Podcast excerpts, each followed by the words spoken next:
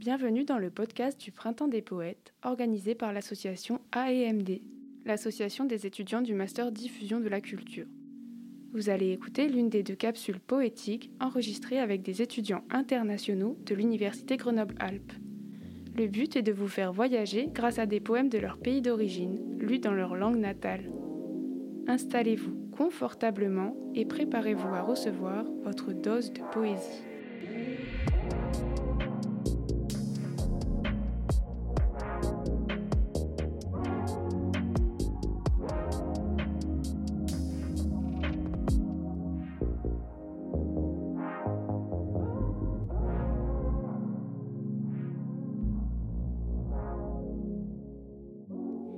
Bonjour, je m'appelle Limola et je vais vous lire un poème de Bobby Mihai qui s'appelle Fekete Ország.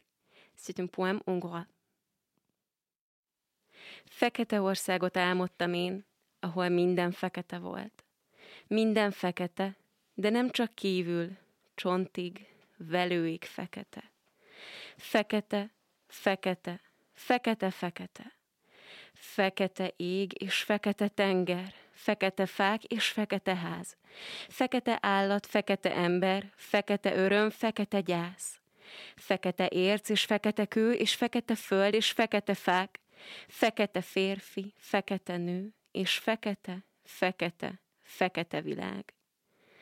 Áshatod íme, vághatod egyre az anyagot, mely lusta, Tömör, fekete földbe, fekete hegybe csap csak a csákjád, fúr be a fúród, s mére merítsd bár tintapatakját, még feketébben árad, ömöl. Nézd a fűmagját, nézd a famakját, gerle tojását, csíragolyót, fekete, fekete, fekete.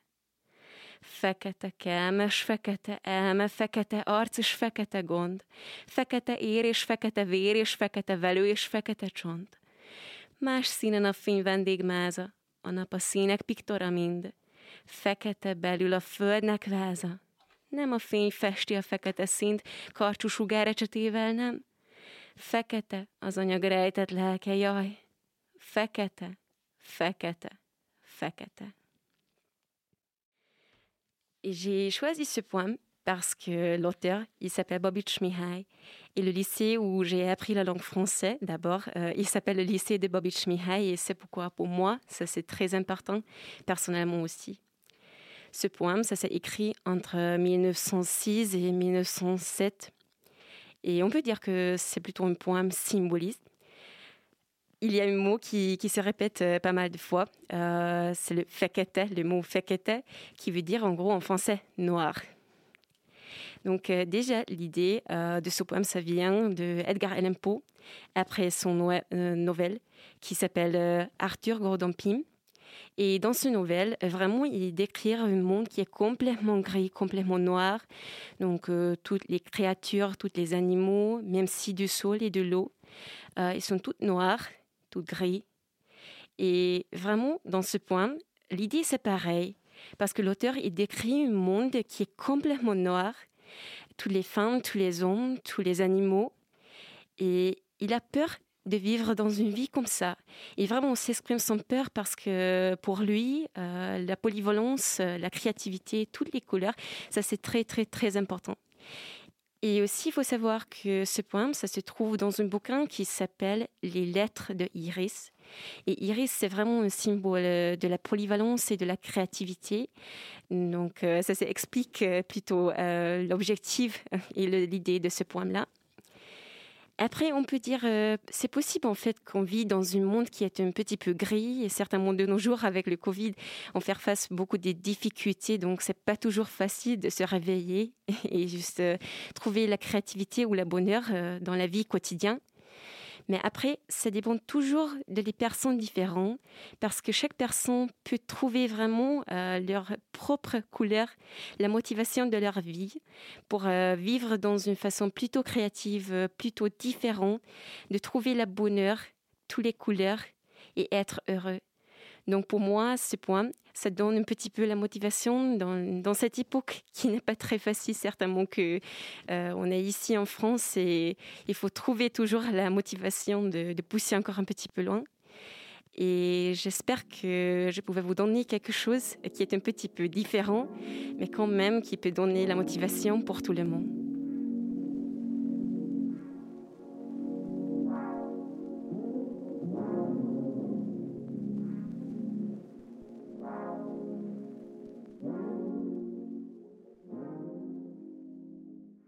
Euh, je m'appelle Antonio et je vais vous euh, présenter un poème du Brésil.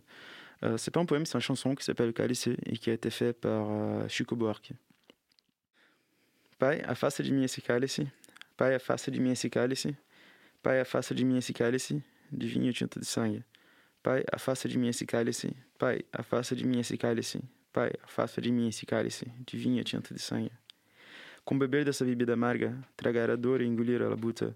Mesmo calada a boca restou peito, silêncio na cidade não se escuta. De que me vale ser filho da santa? Melhor seria ser filho da outra. Outra realidade menos morta. Tanta mentira, tanta força bruta. Pai, afasta de mim esse cálice. Pai, afasta de mim esse cálice. Pai, afasta de mim esse cálice. De vinho tinta de sangue.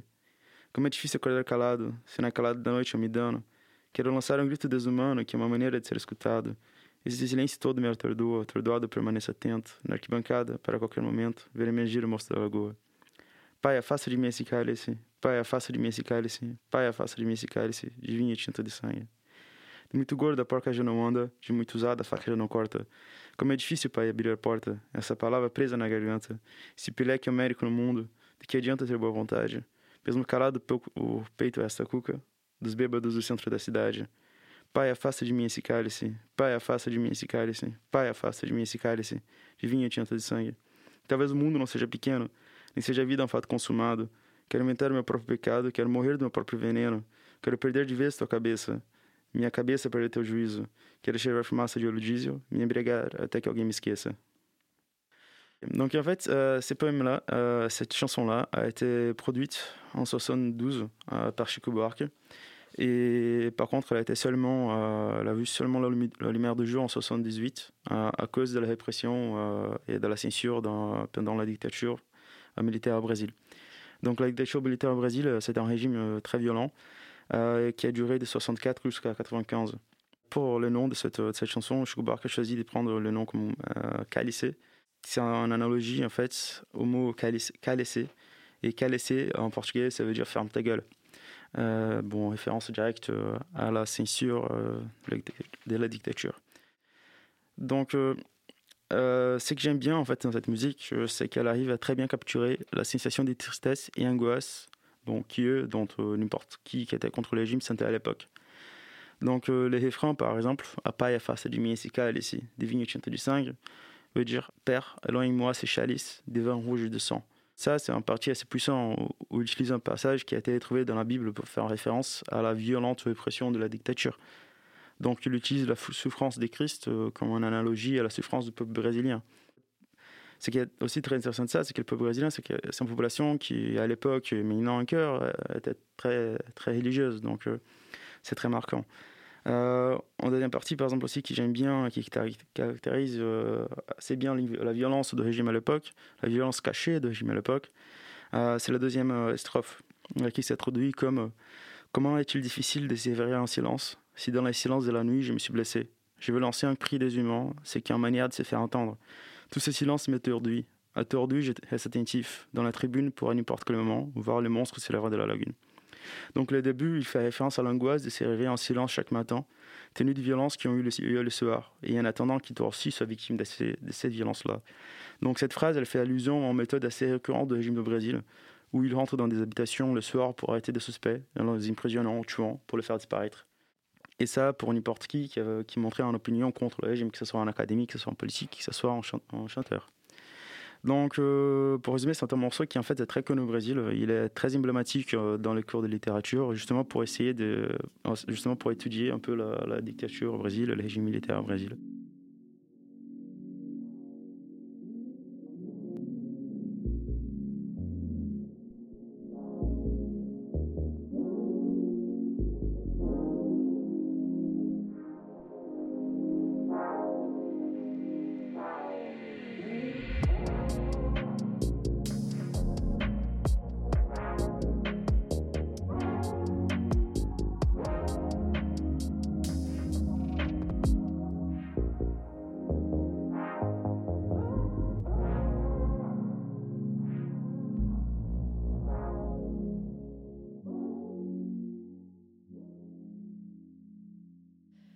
Vous venez d'écouter un podcast réalisé dans le cadre du Printemps des poètes grenoblois, en partenariat avec Radio Campus. Merci à Imola et Antonio d'avoir partagé avec nous cet instant poétique. Pour ne rater aucune actu, suivez le Printemps des poètes Grenoble sur nos réseaux.